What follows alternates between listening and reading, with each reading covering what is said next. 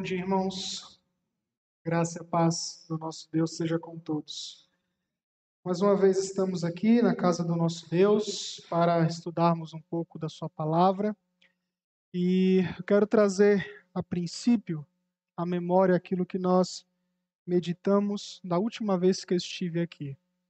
Nós falamos sobre a treliça e a videira, falamos sobre a importância que o templo e que a estrutura tem uh, em nos ajudar como membros de uma igreja, que ela não é e não devemos dar tanta atenção ou atenção a ponto de tirarmos o foco do nosso crescimento como pessoas em Cristo Jesus. Uh, e também vimos a necessidade de sermos pessoas que discipulam outras pessoas. Mas de forma muito especial, de forma muito mais profunda, eu quero tratar nesta manhã com vocês mais um pouco a respeito do discipulado, mas não do discipulado uh, no sentido de seguir a Jesus, mas o discipulado no sentido de ensinar outros a seguirem ao nosso Mestre. Uh, e com isso eu quero ler com vocês um texto que se encontra lá no Evangelho segundo Mateus, capítulo 28. Evangelho segundo Mateus, capítulo 28.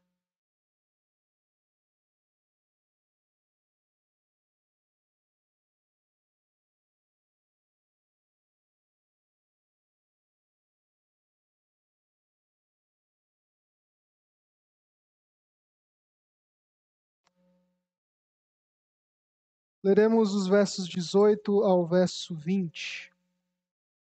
Diz assim a palavra do nosso Deus. Jesus, aproximando-se, falou-lhes, dizendo: Toda a autoridade me foi dada no céu e na terra.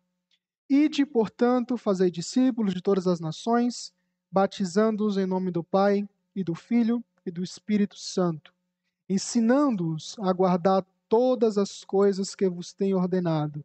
E eis que estou convosco todos os dias até a consumação do século. Vamos orar mais uma vez, pedir direção ao nosso Deus e assim iniciaremos o nosso estudo. Oremos. Pai amado, Pai bendito, mediante o teu filho Jesus, nos dirigimos a ti, Senhor, gratos por mais um domingo, gratos por mais esse dia do Senhor em que nós podemos te adorar, te bendizer e alegremente, Senhor Deus, conduzir toda a nossa vida, toda a nossa adoração eh, diante do Senhor. Obrigado porque isso podemos fazer mediante a tua graça, o teu favor sobre cada um de nós. E tudo isso, Senhor Deus, deve sim redundar em glória, honra e louvor ao teu santo e bendito nome. Senhor, fica conosco, Pai. Ajuda-nos na compreensão da tua palavra, na compreensão do estudo. Fala ao nosso coração, transforma as nossas vidas, transforma as nossas mentes, Senhor Deus, para que assim possamos exercer com mais exatidão a tua palavra na nossa vida, no nosso caminhar de forma obediente, de forma fiel e cheio de temor do Senhor, Senhor Deus. Fala com o teu povo que está aqui, Senhor Deus, e o teu povo que está acompanhando através da transmissão. Que assim a tua palavra seja um bálsamo no coração dos teus servos, assim conduzindo eles a uma vida santa, uma vida piedosa, uma vida conforme o teu querer e tua santa e bendita vontade. É no nome de Cristo Jesus que nós oramos e agradecemos. Amém. Eu quero tratar de três pontos nessa manhã com vocês. E esses três pontos são o que significa discipular, onde discipular e como discipular. Talvez quando a gente fale de discipulado, venha um pouco na nossa mente alguns equívocos, né? E o nosso papel nessa manhã é quebrar e tirar um pouco desse equívoco que de alguma forma surgiu na igreja do que significa de fato o que é discipular pessoas. E com base no texto que nós acabamos de ler, em Mateus 28, 18 a 20, ah, existem algumas interpretações quanto ao id e quanto ao fazei discípulos. Uma da, ah, e as três principais né, interpretações a respeito desse texto é que a primeira, a ênfase, é, ela é dada muito no id, mais do que o do fazer discípulos.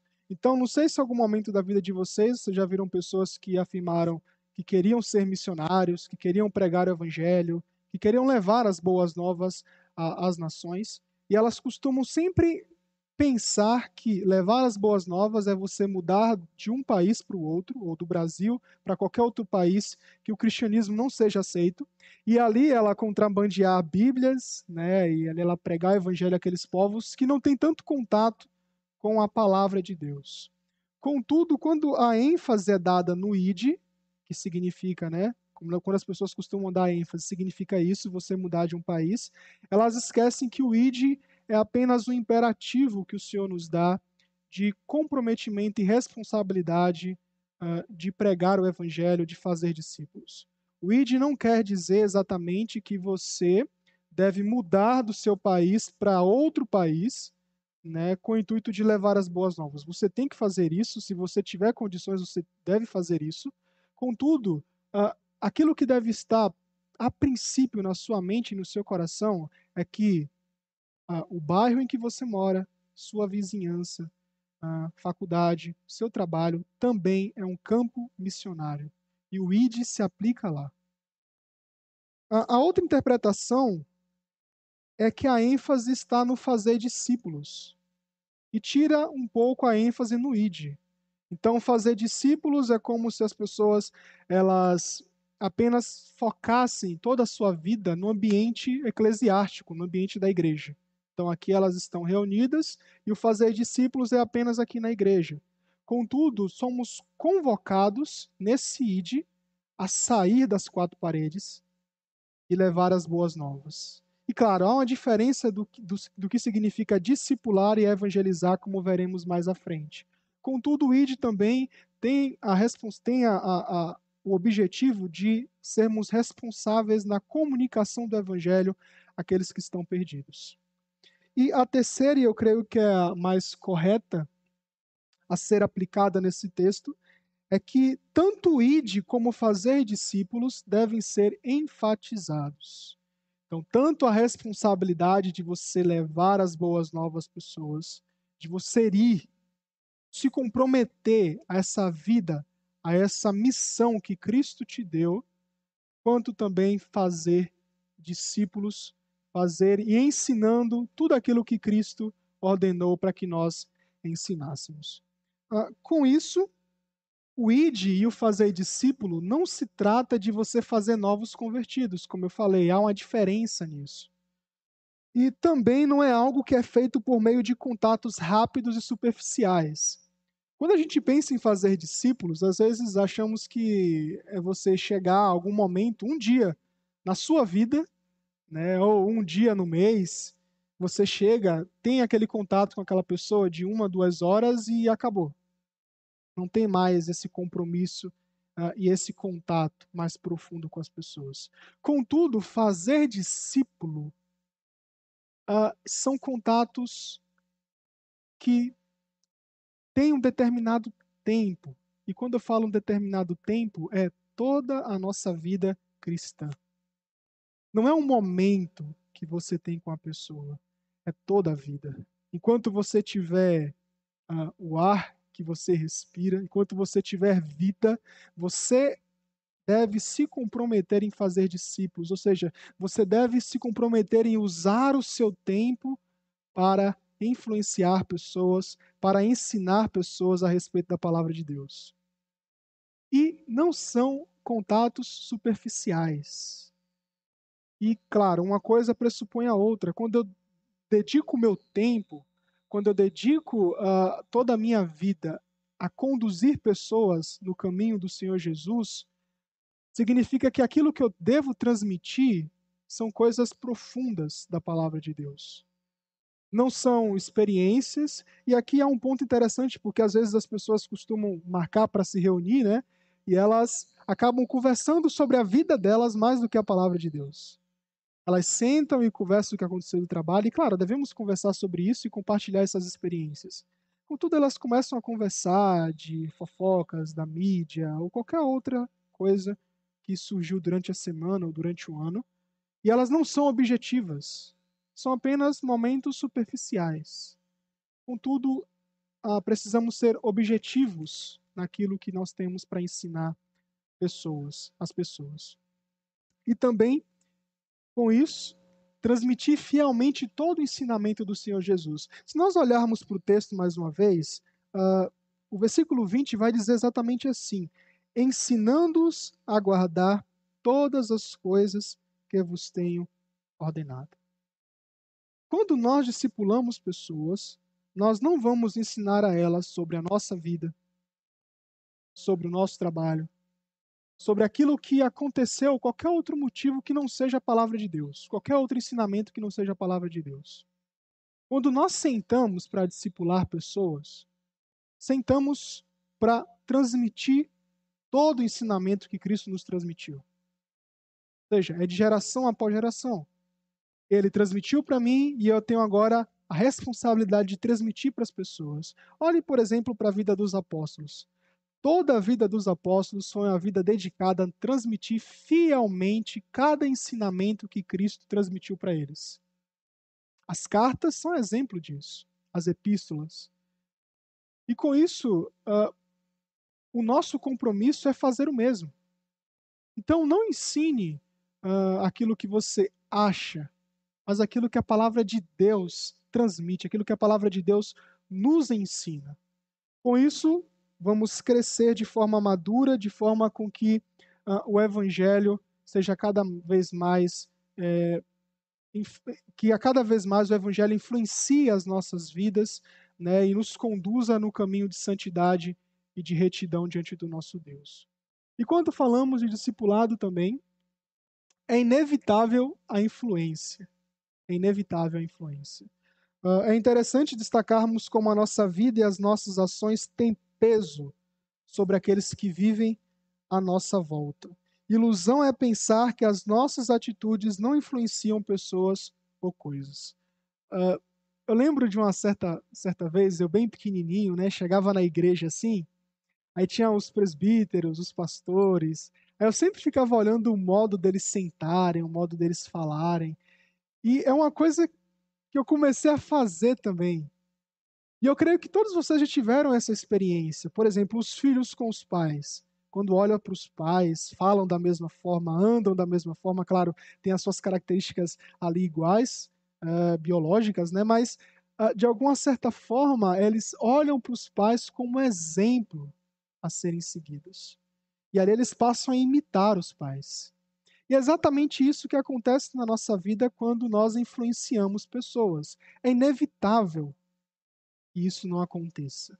Em algum momento da sua vida você influenciou, você influenciou alguém, seja para o bem ou seja para o mal. Mas de alguma forma você influenciou. E é ilusão também pensar que tudo aquilo que nós fazemos uh, não causa impacto na vida das outras pessoas. Qualquer coisa que você diz, qualquer coisa que você faça, vai trazer um impacto, um efeito na vida do seu próximo tão distante ou tão próximo, mas vai fazer, uh, vai fazer um impacto muito grande. Eu destaquei aqui dois textos, que eu creio que são dois textos essenciais para nós entendermos como a influência acontece. O primeiro é 1 Coríntios 5, versículo 6. Diz assim: Não é boa a vossa jactância, não sabeis que um pouco de fermento leveda toda a massa, ou a massa toda? Ah, Paulo estava tratando aqui de um problema muito grande na igreja de Corinto, que era a imoralidade.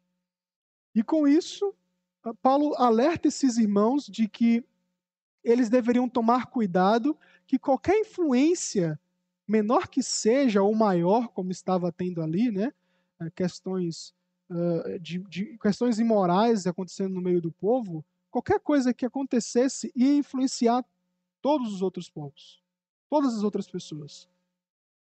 Então Paulo diz: Tomem cuidado, não sabes que um pouco de fermento leveda toda a massa? Qual a utilidade do fermento? Quando nós colocamos o fermento no bolo, né, ou qualquer outra massa, ela cresce, se espalha.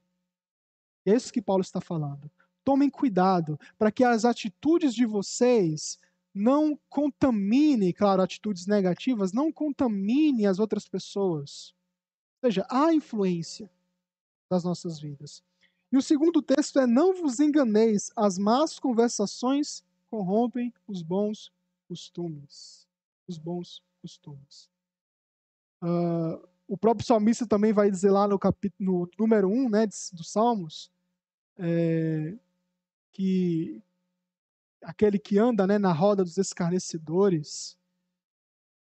Ou seja, ele anda ali, ele ouve aquelas coisas e de alguma forma ele é influenciado por aquela maldade que ele ouve, que é proferida. Ou seja, a influência ela é inevitável. Mas existe uma analogia e para deixar claro aqui, né, eu não estou comparando a igreja com porcos, é apenas uma analogia. A analogia do, do, dos porcos é uma analogia muito interessante, é um exemplo muito interessante. Por quê? Quando a gente olha para os porcos, uh, quando o dono vai colocar ali uma comida, né, eles saem né, alvoraçados, um tombando no outro, um não liga para o que o outro faz ou, ou um não liga para o outro à sua volta. Eles, aquilo que eles querem fazer é alcançar aquela comida. Uh, e quando nós usamos esse exemplo, precisamos nos perguntar: é assim que você chega na igreja todos os dias? Como? Você sai e não liga para o seu próximo. Aquilo que você quer é chegar lá, fazer aquilo que você bem entende. E você não olha à sua volta. Você só olha para si. E com isso, existem algumas perguntas que nós precisamos nos fazer. Uh, onde você estacionou seu carro hoje? A que horas você chegou à igreja? Onde você sentou? Com quem falou? Cada uma dessas decisões lhe deu a oportunidade de se entregar ao bem alheio e assim unisse à obra de Cristo, ou deu-lhe a chance de cuidar de si e fazer o que é melhor para si mesmo? Quando a gente se pergunta onde você estacionou o carro, significa: será que você olhou, observou e falou assim: ah, mas aquele irmão pode estar mais necessitado que eu, então eu vou estacionar um lugar mais distante? Ou será que você, no lugar que você senta, alguém poderia sentar Ou, se cada uma dessas decisões, não só essas que eu acabei de citar aqui, mas qualquer outra decisão, de alguma forma tem sido para o bem alheio da igreja. Antes de sermos discipuladores, precisamos nos preocupar com pessoas, com o nosso próximo, e não com nós mesmos. Discipular requer renúncia do eu para você viver e ajudar e agir em favor de outros. Em favor de outros. O Mark Dever, ele escreveu um livro muito interessante sobre discipulado, eu já compartilhei com vocês aqui.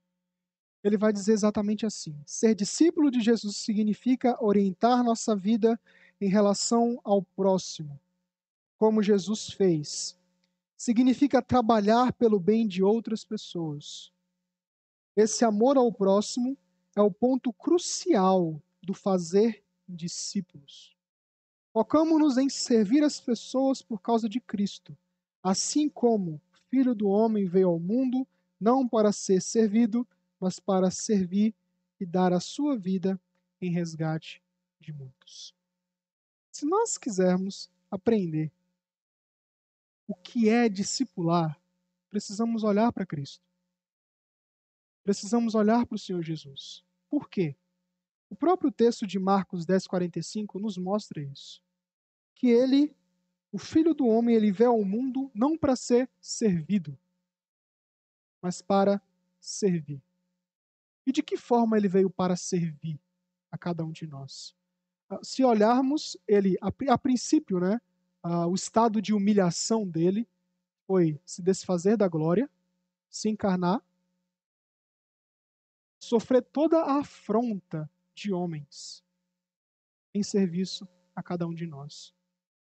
E muitas das vezes nós achamos que uma afronta que nós é, passamos, uma dificuldade que nós passamos, é, ela é suficiente para nos desestabilizar e tirar o foco principal que é servir ao Senhor.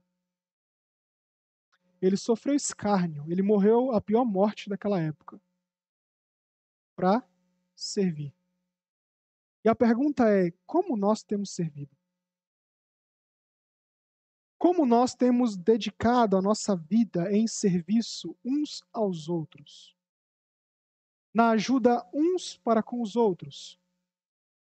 Será que temos, e aqui fazendo claro, uma analogia, nos despido de nós mesmos, assim como ele fez? E em forma de servo se doou? Será que temos nos doado à obra do Senhor?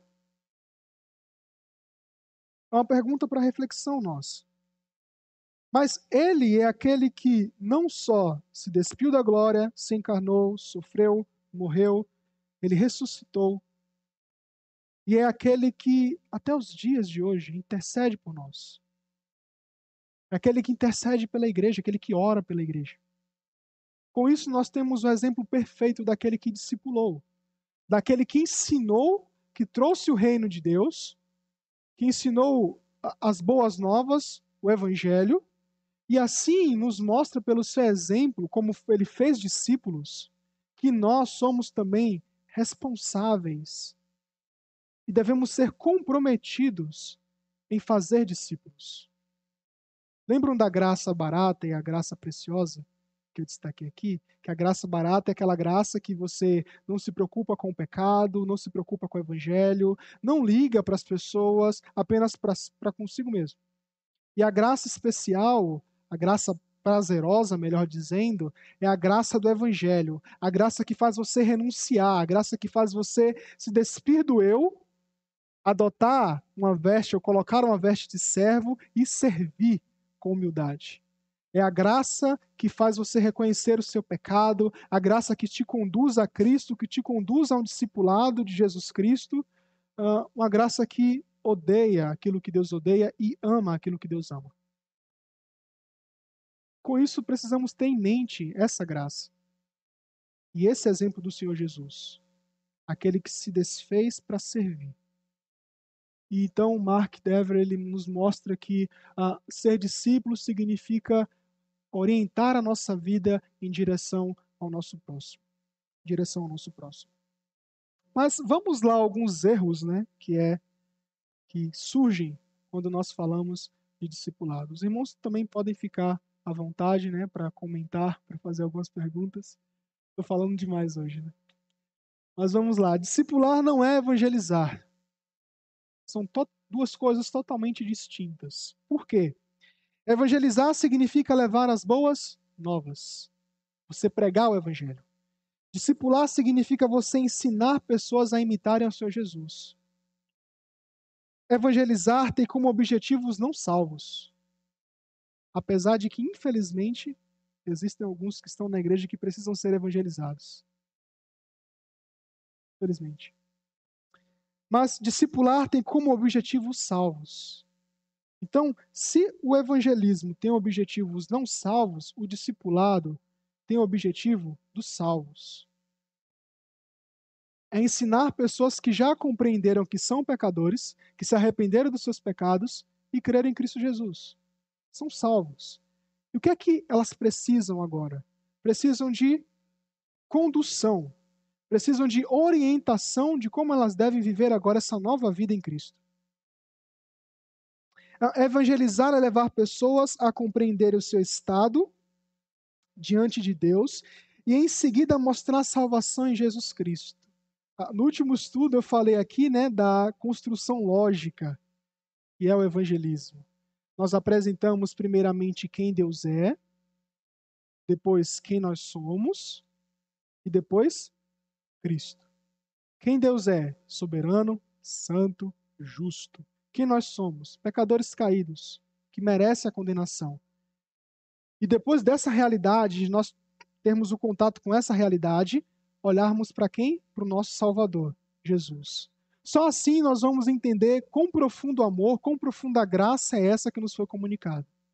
E é exatamente isso. Evangelizar é você levar pessoas a compreenderem isso. Mas discipular é mostrar às pessoas que elas já são salvas e por isso devem se comprometer em uma nova vida estabelecida por Jesus. Então, o discipulado, e você discipular pessoas, é mostrar para elas assim: ó, vocês já são salvos. Vocês já, já pertencem a Deus, já pertencem a Cristo. Agora, vocês devem conduzir sua vida em uma nova vida, uma nova vida que não é estabelecida por você, nem pelos líderes da igreja, por mais que eles sejam exemplos que o Senhor colocou para nós, mas é uma vida estabelecida pelo próprio Cristo. A nova vida que é mediante o carregar a sua própria cruz e segui-lo. Isso significa, e essa é uma diferença entre discipular e evangelizar. Uh, outro erro, e esse erro aqui é, é um erro que eu tive o primeiro contato, né? E me ensinaram dessa forma, e graças a Deus, né, é, toda essa, todo esse falso ensinamento foi, foi tirado, foi mudado, né? Que o discipulado significa você estar em uma sala de aula com o professor. Então, uh, existe um professor, uma sala e seus alunos. Dias são estabelecidos para os encontros, e enquanto os alunos estão sentados, o professor transmite alguma matéria. Como esse exato momento aqui. Como se eu aqui, como professor, estivesse ensinando vocês lá nas salas também, e vocês estão ouvindo. Isso é discipulado. E é interessante que quando me passaram isso, falaram exatamente assim, ó. Ah, estamos, estamos percebendo que temos novos convertidos na igreja, então nós vamos escolher uma pessoa da igreja, uma pessoa com uma boa moral, ético, e as outras não são, né? E aí nós vamos escolher essa pessoa para ser o professor desses neófitos, né, nesses novos da fé. E aí vamos escolher uma sala, escolher uma sala, colocar essas pessoas lá. E foi. É, infelizmente não durou um mês. Porque eu entendo essa prática de um professor, alunos, uma sala, como EBD. Como EBD. Porque isso é parte do discipulado. Não é o discipulado, apenas uma parte dele. Isso aqui é uma parte. Ah, os estudos de quinta-feira é uma parte. As nossas reuniões aos sábados, os trabalhos da SAF, dos varões, da mocidade, é parte do discipulado. Não é o discipulado todo. Então, uh, o discipulado não é você estar em uma sala com um professor. Claro, existe um mestre, e veremos mais à frente como nós, que já estamos aqui há algum tempo, é, precisamos, né, e como devemos receber esses novos que irão chegar ou que estão chegando no nosso meio, uh, como nós, como é, mestres, né, iremos conduzi-los a isso. Mas o discipulado requer você caminhar junto. Não apenas na sala, não apenas um momento do seu dia, da sua vida, mas é caminhando, caminhando com o Senhor. Então vamos ver alguns textos que vai nos mostrar exatamente o que seria esse caminhar, o que seria esse discipular. Primeira lição com os filhos, Deuteronômio 6, versículos 6 e 7. Diga, Maurício, você lê isso para a gente? Deuteronômio 6, de 6 a 7.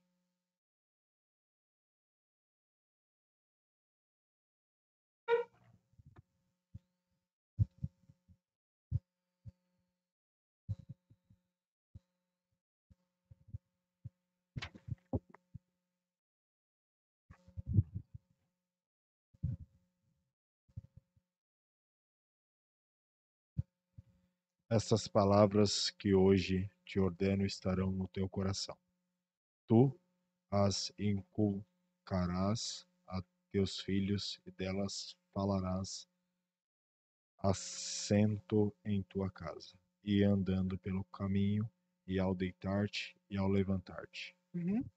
Primeira coisa, com os filhos, nós vemos aqui um exemplo muito uh, profundo, maravilhoso que o Senhor dá ao seu povo, o povo de Israel, a respeito uh, da instrução que os pais deveriam exercer com seus filhos. E claro, isso para nós também. E o que vemos aqui, uh, ele diz que essas palavras que te ordeno, hoje estarão em teu coração. Primeira coisa, que a palavra deve estar no coração daquele que transmite ela, daquele que vai ensiná-la. Mas no versículo 7 vai dizer: Tu as inculcarás a teus filhos, e delas falarás assentado em tua casa, andando, caminhando, ao deitar-te e ao levantar-te. Nós vemos aqui é, o texto abrangendo toda, todo o aspecto da vida no decorrer dela, no decorrer do nosso dia a dia. Nós vemos o quê? Assentado, ou seja, os pais devem ensinar os seus filhos, sentar com eles, mostrar a realidade do pecado, mostrar a realidade do mundo e mostrar aquilo que a palavra de Deus nos ensina. Mas andando também. Ou seja, no momento que você estiver, ou qualquer momento em que vocês estiverem juntos, deve ser um momento de ensinamento, um momento de instrução da palavra de Deus aos seus filhos uh, no caminho, seja o caminho que vocês percorrerem, ao deitar-te, ou seja, ao anoitecer e ao levantar-te. Todo momento deve haver um ensinamento. Infelizmente, a gente vê hoje uma geração que, de uma certa forma, levanta, vive uma vida deita, levanta de novo, vive a sua vida, deita e assim vai por diante, sem ao menos ter um contato com a verdade, com aquilo que é belo, com aquilo que é puro.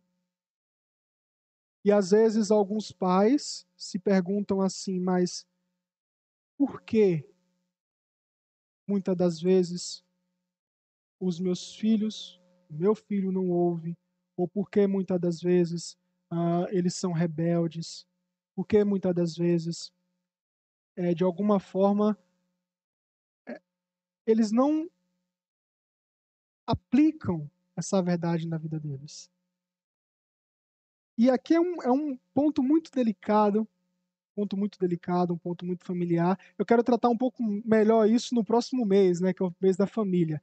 Mas aqui nós vemos é, um mandamento do Senhor para que os pais, e aqui, claro, há uma importância nós destacarmos o, do porquê nós batizamos os filhos, porque apresentamos eles nos comprometemos em guiá-los no caminho do Senhor, é para que esse mandamento aqui seja exercido.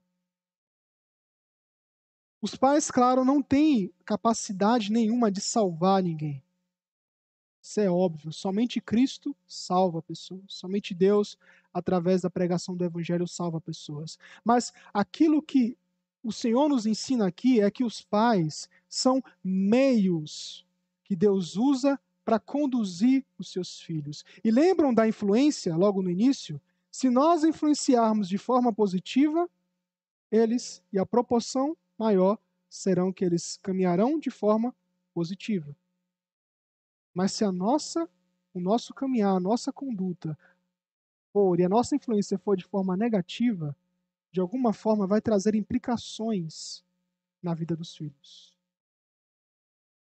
Novamente eu falo, os pais não têm poder de salvar. Mas os pais têm a responsabilidade dada pelo próprio Deus. É o próprio Deus que fala pela sua palavra. Tu as inculcarás a teus filhos. No caminhar, no assentar, no levantar, no deitar, em todo momento. Uh, existe uma autora chamada Nancy Pierce, que, vai, que ela vai dizer exatamente assim, em o seu livro, um livro maravilhoso chamado Verdade Absoluta. Ela vai dizer assim: estamos perdendo os nossos jovens e os nossos filhos. E ela diz por quê? E estamos perdendo, perdendo eles quando eles vão para as faculdades da vida, quando eles têm contato com, os, com o mundo lá fora. Por quê? E ela, e ela explica exatamente do porquê isso tem acontecido. Porque, ela diz bem assim, porque nós não estamos nos comprometendo em ensiná-los e a prepará-los em uma cosmovisão cristã, uma visão de mundo cristã. Então eles vão para a faculdade despreparados, chegam lá, recebem todas essas informações negativas, eh, informações, ideologias, doutrinações que vão contra a palavra de Deus, e eles mudam. E um dia aqueles que cantavam, pregavam, faziam parte da mocidade, já não está mais. Ela diz: Nós não estamos nos comprometendo em prepará-los para enfrentar o mundo. Às vezes, os pais, e eu falo isso com muito temor porque eu não sou pai ainda, mas pela graça que Deus aqui nos, nos oferece mediante o ensinamento da Sua palavra, muitas das vezes é, é,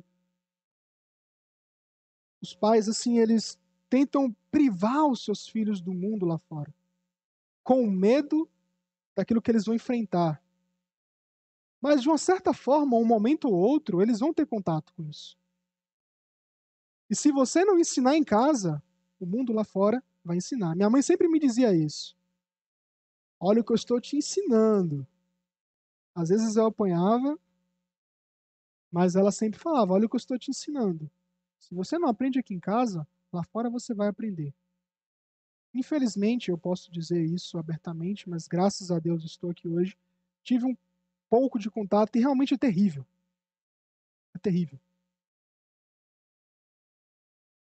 Então, a ideia aqui não é você privar os seus filhos do contato do mundo, até porque próprio Cristo nos colocou essa missão de sermos sal e luz deste mundo. Ele diz, como é o texto, né, moto deste ano: Estais no mundo, mas não são do mundo. Estais no mundo. O papel é prepararmos os nossos filhos para enfrentar mundo. Para quando, no momento em que eles tiverem contato com as doutrinas, ideologias erradas, puras, antibíblicas, eles olharem para aquilo e falar assim: não, isso aqui não foi o que meu pai me ensinou, isso aqui não é o que Deus diz na sua palavra. E eu, como um cristão, eu devo rejeitar isso. No momento que eu, tava, que eu estava uh, ensinando essa parte em outra igreja da, das nossas, uma irmã levantou e ela falou algo muito interessante. Ela contou o testemunho dela, né? De que as filhas dela estudavam em um, um colégio confessional, né? Não presbiteriano, não cristão, assim. Mas as filhas estudaram lá e elas tiveram contato com aquela doutrina. E todas as vezes ela chegava em casa e perguntava: Mãe, pai, isso aqui tá certo? Os pais iam lá e falavam: Não, isso aqui tá errado. Mãe, pai, voltavam todos os dias. Voltavam, perguntavam. Por quê? Porque ali há uma confiança.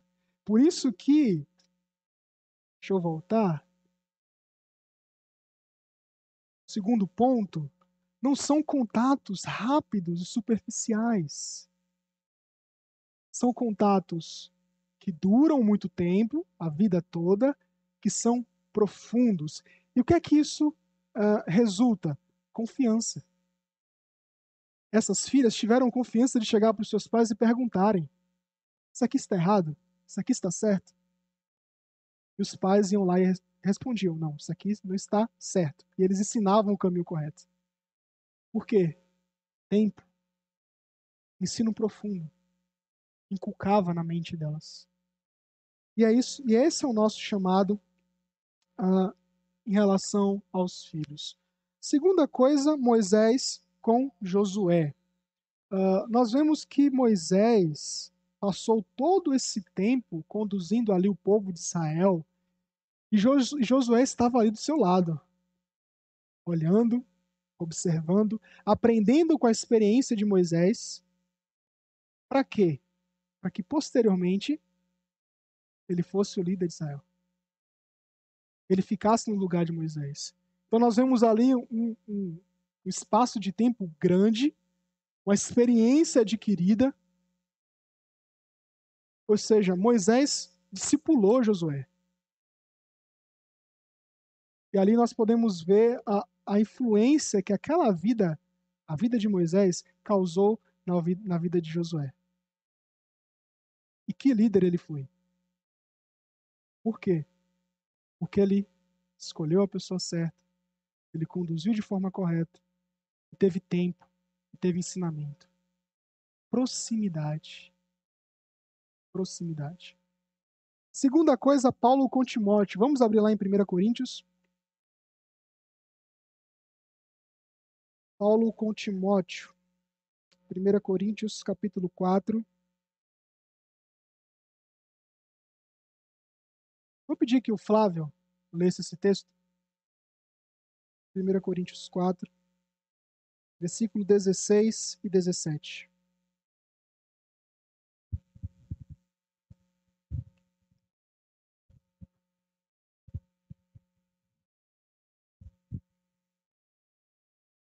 Admoesto-vos, portanto, a que sejais meus imitadores.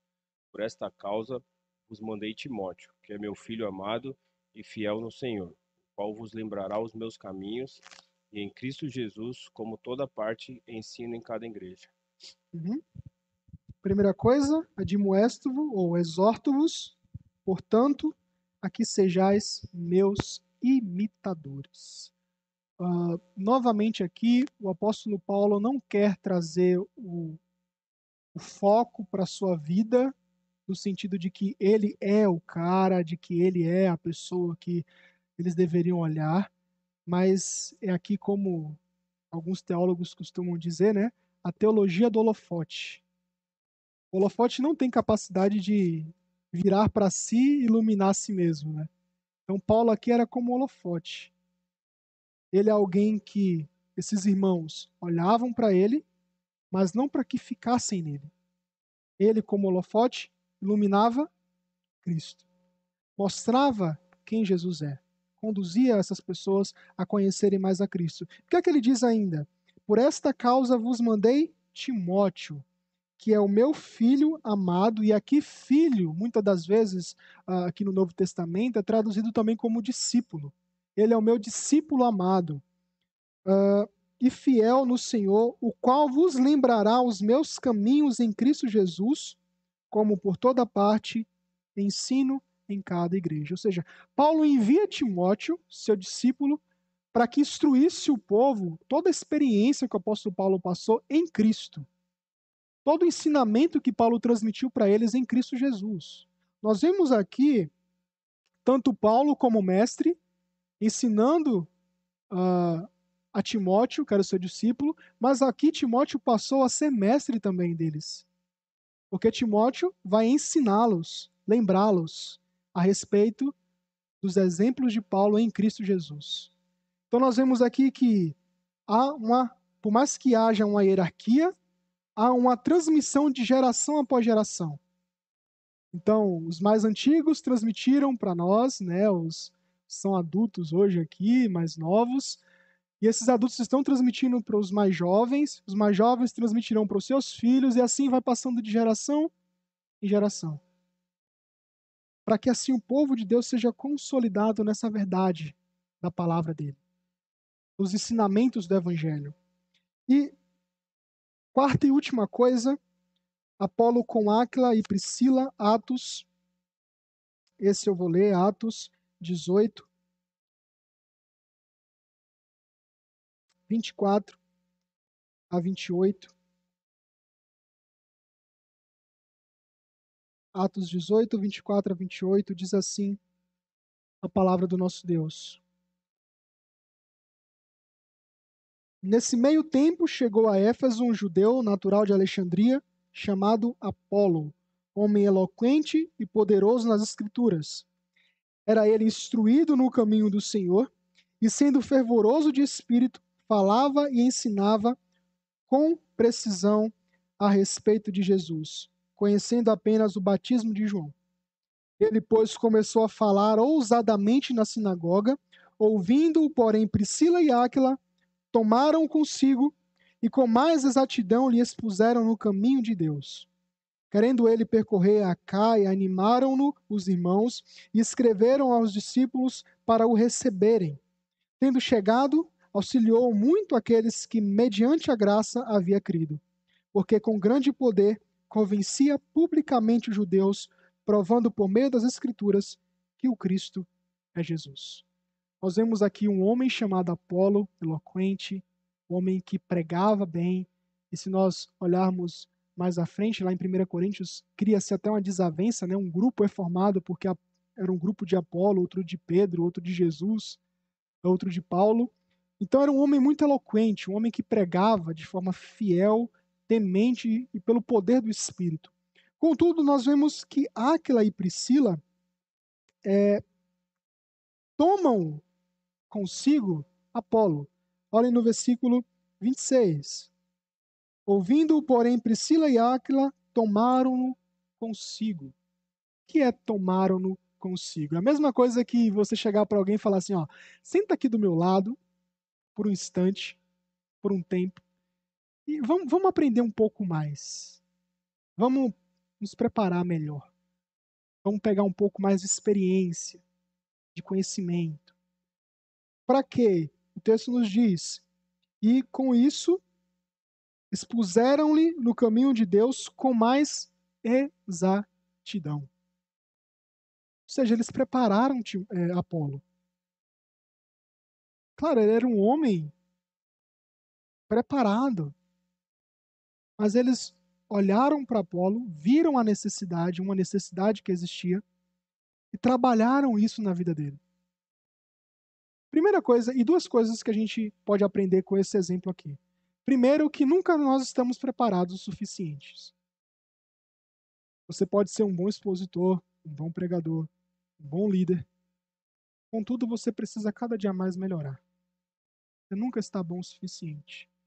E nunca devemos ficar estagnados, achando que chegamos no ponto essencial, na perfeição. Mas a segunda coisa aqui é que eles olham para Apolo eles enxergam uma necessidade nele. E como discipuladores, nós temos que olhar uns para os outros e enxergar qual a necessidade que nós temos.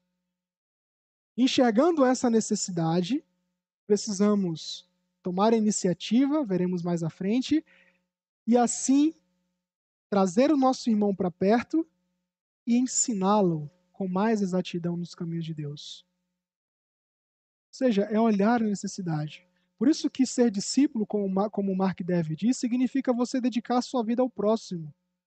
Não é que você vai ser aquela pessoa, e muitas das vezes pode acontecer isso, as pessoas acharem que, ah, sempre está olhando o meu erro, ah, sempre está enxergando para as minhas debilidades. Realmente precisam ser enxergadas. Precisam ser vistas. Para quê? para que você caminhe com mais exatidão.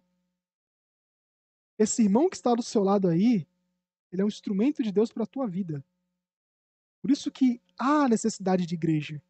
Por isso que ficar em casa, uh, achando que pode ser igreja em casa, é uma visão totalmente equivocada das Escrituras. Que as pessoas podem criar, claro, contrário às Escrituras. Porque você precisa do seu irmão. Você foi criado um ser social, um ser que compartilha, um ser que uh, cresce com outras pessoas, um ser que influencia.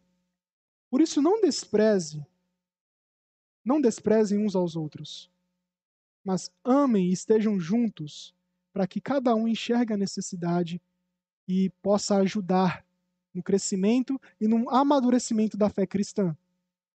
Então nós vemos aqui dois, esses dois ensinamentos principais que o Senhor nos transmite. Mas a própria palavra do apóstolo Paulo em Colossenses 1, 24 e 29 uh, vai nos mostrar outro exemplo de alguém que enxerga as necessidades, alguém que olha para o povo o qual discipula. Ele diz: Agora me regozijo nos meus sofrimentos por vós, e preencho o que resta das aflições de Cristo na minha carne, a favor do seu corpo, que é a igreja da qual me tornei ministro de acordo com a dispensação da parte de Deus, que me foi confiada a vosso favor, para dar pleno cumprimento à palavra de Deus.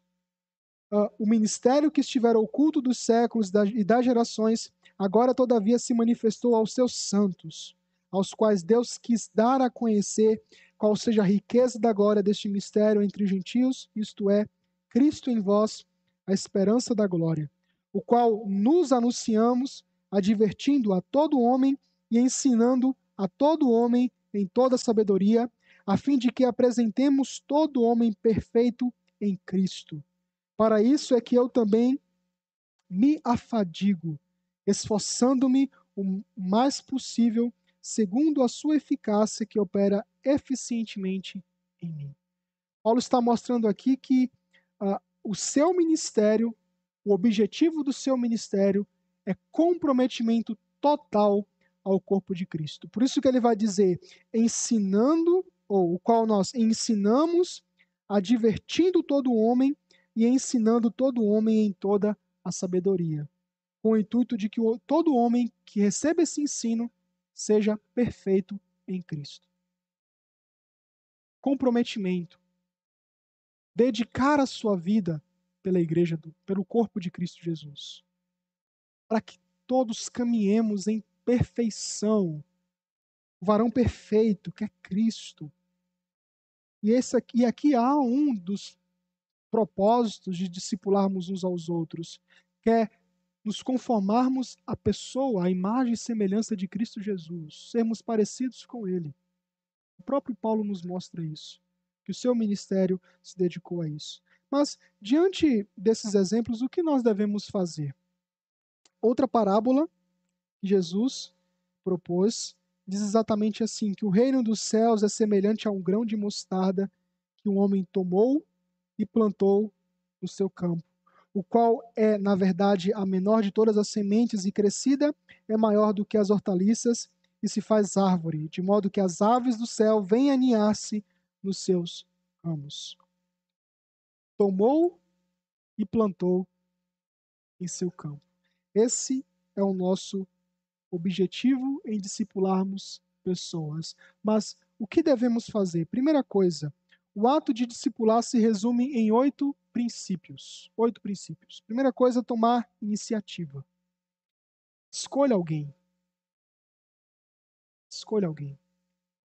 Há com certeza alguém na igreja, eu quero crer que sim, né? Que é novo na fé. Ou um jovem que ainda é imaturo na fé. Então, escolha essa pessoa para discipular. E quando eu falo para você escolher, não é somente você escolher e falar assim: ah, vamos apenas orar, vamos apenas nos encontrar aqui aos domingos. Não, escolha alguém e conheça essa pessoa. E quando nós falamos em conhecer uns aos outros, significa que vai ter um momento que vamos abrir a nossa vida. Claro, vamos ser pontuais aqui, né? Existem coisas muito específicas e íntimas de cada um que não é, é cabível compartilhar. Isso é óbvio. Mas isso não diz, isso não impede de você abrir a sua vida para que outras pessoas te conheçam e que assim essas pessoas também abram as suas vidas para que elas sejam conhecidas.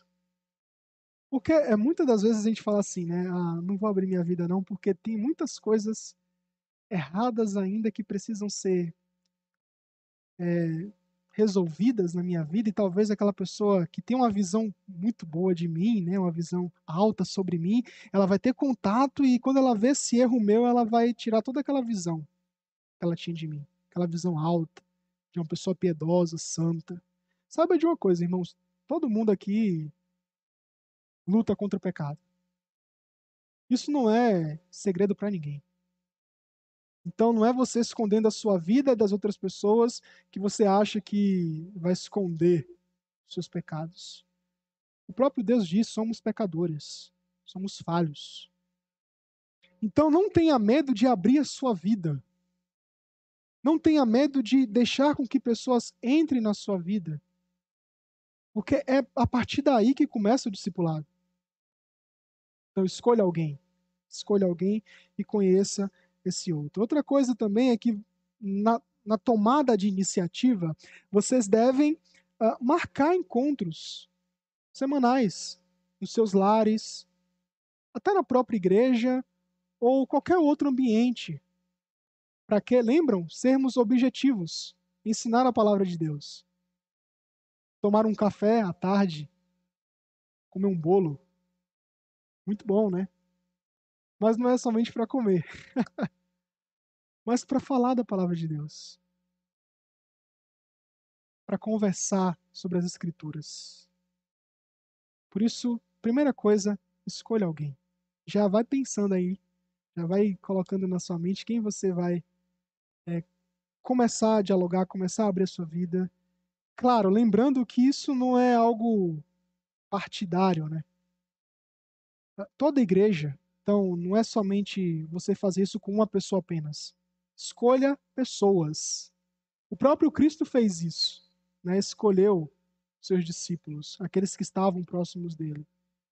Então vai ter um momento que você vai escolher essa pessoa, mas vai ter outro momento que você vai escolher outra. E toda a igreja vai se envolver nesse trabalho. A segunda, segundo ato, segundo princípio, é tanto dentro como fora da igreja. Fora da igreja é você pregar o evangelho e conduzir pessoas a Cristo. De alguma forma, o evangelismo está uh, incluído no discipulado. Ele não é o discipulado, mas ele está incluído no discipulado. Porque para que novos discípulos venham, é preciso pregar o evangelho, precisa evangelizar. Não adianta ficarmos aqui sentados com os braços cruzados esperando que as pessoas cheguem. Elas vão chegar, claro, hum, como tem chegado, graças a Deus. Mas somos levados a pregar o evangelho. E depois que as pessoas é, se arrependem dos seus pecados e creem em Cristo, nós discipulamos elas. Então é fora da igreja, como também dentro da igreja, porque aqui a igreja é um ambiente propício para o discipulado. É aqui que é um ambiente propício, porque é aqui que você sabe quem é o seu irmão. Claro, lá fora, como nos encontros que eu falei, você vai conhecer melhor, mas é aqui que toda a conversa se inicia. Porque muitas das vezes nós nos vamos nos encontrar na segunda, na terça, talvez na quarta, quinta ou sexta não. Mas domingo é certo. Vamos estar aqui, manhã e noite. E é aqui que começa a primeira iniciativa, o primeiro ato. Meu irmão, vamos nos encontrar terça-feira? Vamos tomar um chá da tarde? Falar um pouco de Cristo? Ou você talvez tenha uma dificuldade, tenha uma necessidade, você chega para esse irmão e fala: irmão, preciso de ajuda. Eu preciso de alguém que me ajude nessa minha dificuldade, nesse meu problema. Preciso de alguém que ore comigo. Começa assim. Uh, ensinar. Ensinar. Então, seja objetivo em transmitir a palavra de Deus. E quando eu digo uh, objetivo, é não somente você ensinar, mas você incentivar aquele que você está ensinando a ensinar também. Para que ele saia dali com um prazer, com um gozo tão grande de dizer assim: eu preciso compartilhar isso aqui para outras pessoas.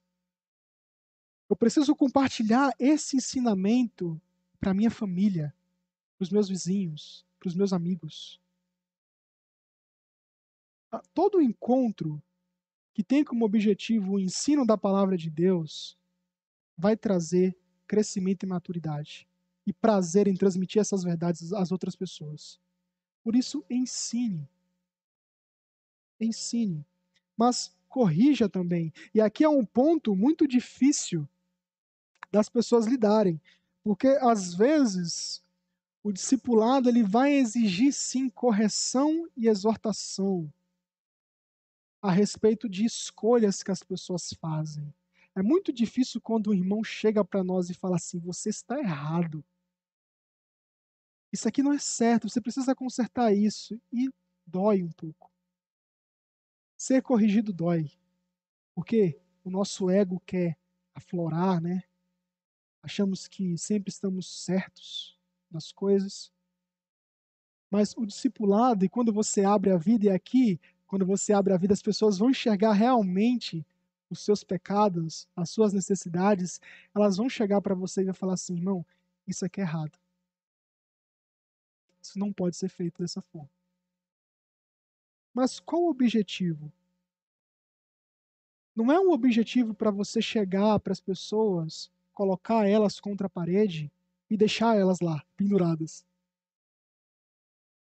É você sim mostrar os erros delas e conduzi-las ao crescimento. Objetivo: parecer com Cristo. Não é para que você se sinta melhor, e se você se sente melhor por estar expondo e mostrando o pecado do seu irmão, sinto muito lhe dizer, mas você também é assim, pecador, precisa crescer. É o objetivo de você mostrar para ele os erros, fazê-lo crescer. Mostrar e também mostrar a solução. Então, parte de ser cristão é reconhecer que o pecado nos engana e precisamos de que outros crentes nos ajudem a enxergar o que não conseguimos ver a respeito de nós mesmos. E aqui está um ponto. Às vezes o irmão fala assim, tá errado. Você fala, não tá. Tá errado. Não tá. Por quê? Porque enxergamos só o nosso lado. Tem, tem aquela frase, né? Ah, quem está de fora vê melhor do que quem está de dentro, né? exatamente isso. Às vezes nós achamos que estamos é, certos, corretos nas nossas condutas, mas muitas vezes não estamos. Por isso que os outros enxergam melhor que nós. Então, corrigir, exortar é um princípio também. Servir de modelo. Lembra do primeiro, primeiro estudo? Eu creio que vocês não lembram, mas eu vou, eu vou tentar aqui ajudá-los. Uh, que para discipular, primeiro você precisa ser discípulo. Não adianta eu chegar para vocês e falar assim: corrija, ame, perdoe, se eu não faço isso. Então, para eu discipular, eu preciso ser discípulo, ou seja, servir de modelo. Então, quando Jesus nos ordenou a ensinar, o que comprova esses ensinamentos nos relacionamentos é a nossa obediência. Porque quando nós corrigimos e ensinamos as pessoas, com certeza elas vão olhar para a nossa vida e falar: será que ele faz isso também? Será que ele obedece mesmo? E se algum momento cairmos, vão falar: ah, tá vendo? Ele também tem esse erro. Por que ele está me ensinando a não fazer isso se ele faz? Claro, a nossa vida não deve ser pautada na análise dos homens, apesar de que os homens ah, muitas das vezes, sim, as nossas atitudes devem refletir a glória de Cristo para que os homens glorifiquem a Deus. Mas nossa vida deve estar fundamentada no Senhor Jesus, em obediência a Ele. Mas as pessoas, elas observam a nossa conduta. Elas vão falar. E o aprendiz recebe o conhecimento no ouvir, observar e participar, recebendo responsabilidades. Então, no momento que você está ensinando ali, ele não só está ouvindo, mas ele está observando você. E voltando à influência. Há muito peso naquilo que você faz e naquilo que você fala na vida de outras pessoas.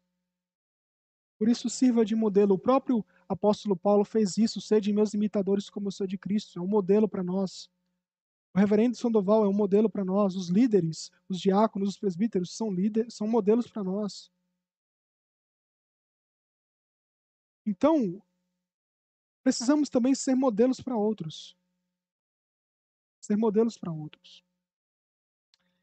Amor de forma recíproca. Amor de forma recíproca. Esse relacionamento se fundamenta no amor e as duas partes, de mestre e discípulo, deve se encorajar e agir com uma boa influência espiritual. Se não tiver amor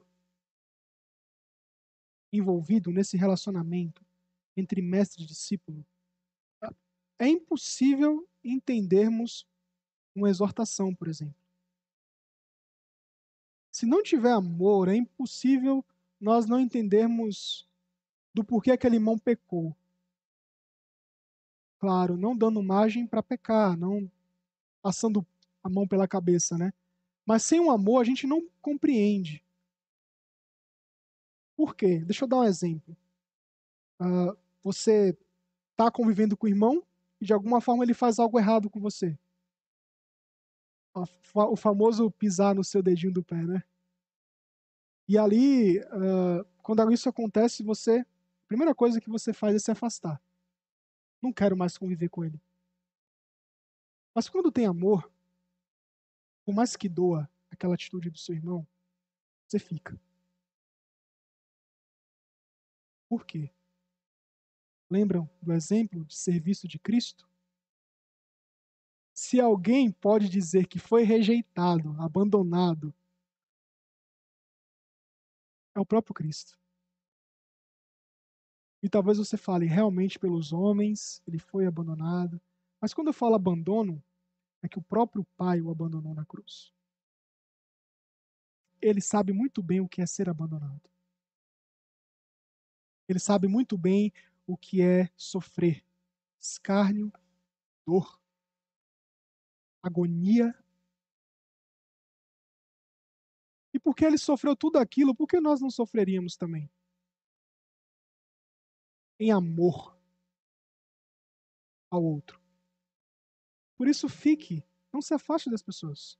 Por mais que doa, e realmente dói, mas fique. Porque em algum momento pode acontecer com você também. Mas, claro, eu não quero deixar aqui um medo para que você fique porque você pode ser pego de surpresa. Não. Fique porque Cristo te deixou um exemplo para que você ame, assim como ele amou. Então, fique, ame os seus irmãos, mesmo com os pecados deles. Porque assim como ele necessita, ou assim melhor dizendo, que você necessita, ele também necessita. Então fique. Cristo deixou o exemplo para que a igreja caminhe nesse exemplo.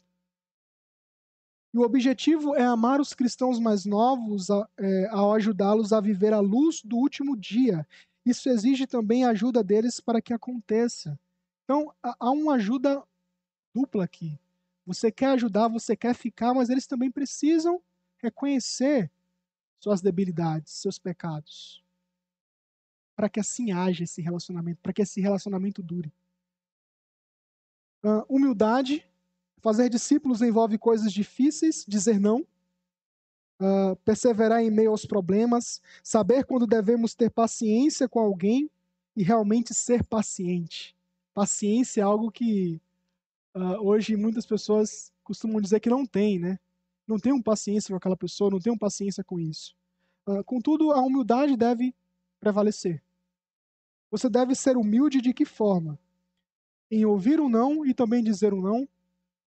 Em você é, reconhecer as dificuldades da vida cristã, como as dificuldades do seu irmão. E você também deve ser humilde para ser paciente. Cristo foi paciente. Cristo foi paciente. E por que nós não seríamos? Mas discipulado humilde é um mendigo dizendo ao outro onde encontrar pão. Onde encontrar pão. É um mendigo dizendo a outro, dos mendigos. Não há aqui um homem rico,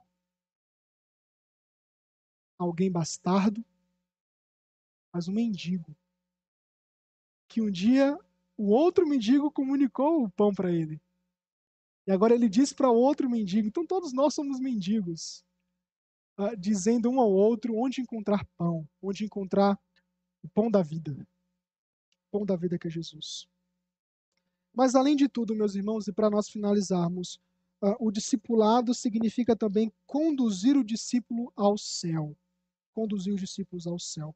O alvo de todo discipulado é a conformidade com Cristo, e isso vai refletir uma vida baseada na eternidade.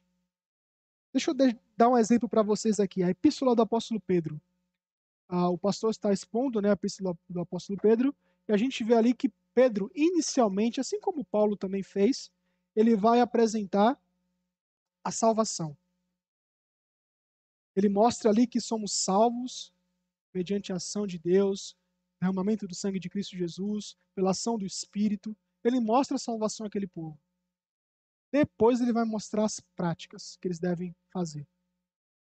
E ali diz, né? E cingindo o vosso entendimento com isso. E ali começa as questões práticas. Ou seja, tudo aquilo que nós fazemos como igreja, como cristãos, deve ser voltado para a eternidade. Nós não vivemos aqui, nós não discipulamos pessoas, nós não cultuamos a Deus aqui, porque é algo que, de forma material, algo que vai ficar nesse mundo. Nós fazemos isso porque toda a nossa vida é redirecionada para a eternidade. Se você ama, é porque sua vida é redirecionada para a eternidade.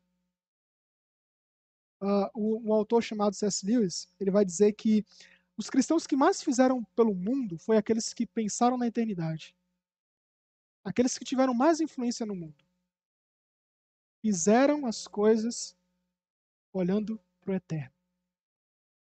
Por isso, discipule pessoas, conduzindo a elas a entender que aquilo que elas fazem é para a glória de Deus e para que na eternidade elas possam reconhecer as obras que elas fizeram. Não com base uh, que eu vou fazer porque o pastor está mandando, eu vou fazer porque o seminarista ali está falando, eu vou fazer porque eu tenho que fazer, é uma responsabilidade, uma obrigação. Não. É uma vida voltada para a eternidade. Uma vida voltada para a eternidade significa uma vida santa, piedosa, uma vida que glorifica a Deus, que agrada a Deus. Porque se não for voltada para a eternidade, é uma vida que é voltada para o homem. E o homem é fútil, é inútil, é passageiro, é como folha seca. Por isso, o discipulado deve ser conduzido para a eternidade. Com isso, eu quero terminar nesta manhã é, dizendo que, para todo bom começo, é preciso termos uma boa atitude. E por uma boa atitude, é preciso ter uma boa base. E a base que nós temos é a palavra do nosso Deus, como vimos nessa manhã. No próximo mês, se assim Deus permitir, é, voltaremos aqui a tratar novamente sobre o discipulado, conduzindo pessoas a, conhecer, a seguirem a Cristo, mas numa área mais específica, que é a família. É o mês da família. Eu creio que precisamos tratar isso, sobre isso, de forma mais pontual, né? E assim podermos entender melhor qual o chamado de Deus tem para os pais, para os filhos, ah, principalmente para os pais, né? Como as classes serão divididas e assim nós entenderemos melhor aquilo que Deus quer para cada um de nós. Vamos orar mais uma vez, só para encerrarmos. Querido Deus, nosso bendito e amado Senhor, obrigado por mais uma oportunidade que tu nos deste de aprender mais sobre a tua palavra, Senhor Deus. Obrigado porque o Senhor nos trouxe em segurança, nos trouxe em paz. Isso é um motivo também de gratidão para cada um de nós. Senhor, tudo aquilo que nós ouvimos essa manhã, Pai, ajuda-nos e guia-nos a aplicar nas nossas vidas. Dá-nos mais humildade, dá-nos dá mais reconhecimento de quem nós somos. E, Senhor Deus, conduz a nossa vida a iniciativas tão proveitosas e maravilhosas que causam e produzem crescimento no teu reino, Senhor Deus. Pai, pedimos que o Senhor não nos deixe estagnados nos nossos achismos, nos nossos comodismos, mas que tudo aquilo que nós ouvimos essa manhã seja como um incentivo, seja como, Senhor Deus, uma verdade viva nas nossas vidas, para que assim o Senhor seja glorificado e para que a tua igreja cresça, Senhor Deus, e que teu evangelho seja alcançado, alcance pessoas, melhor dizendo, para a honra e glória do teu santo nome. Nós te louvamos, Senhor Deus, fica conosco durante a tarde, a noite também, que estaremos aqui cultuando ao Senhor. É a nossa oração, no nome do Senhor Jesus Cristo. Amém.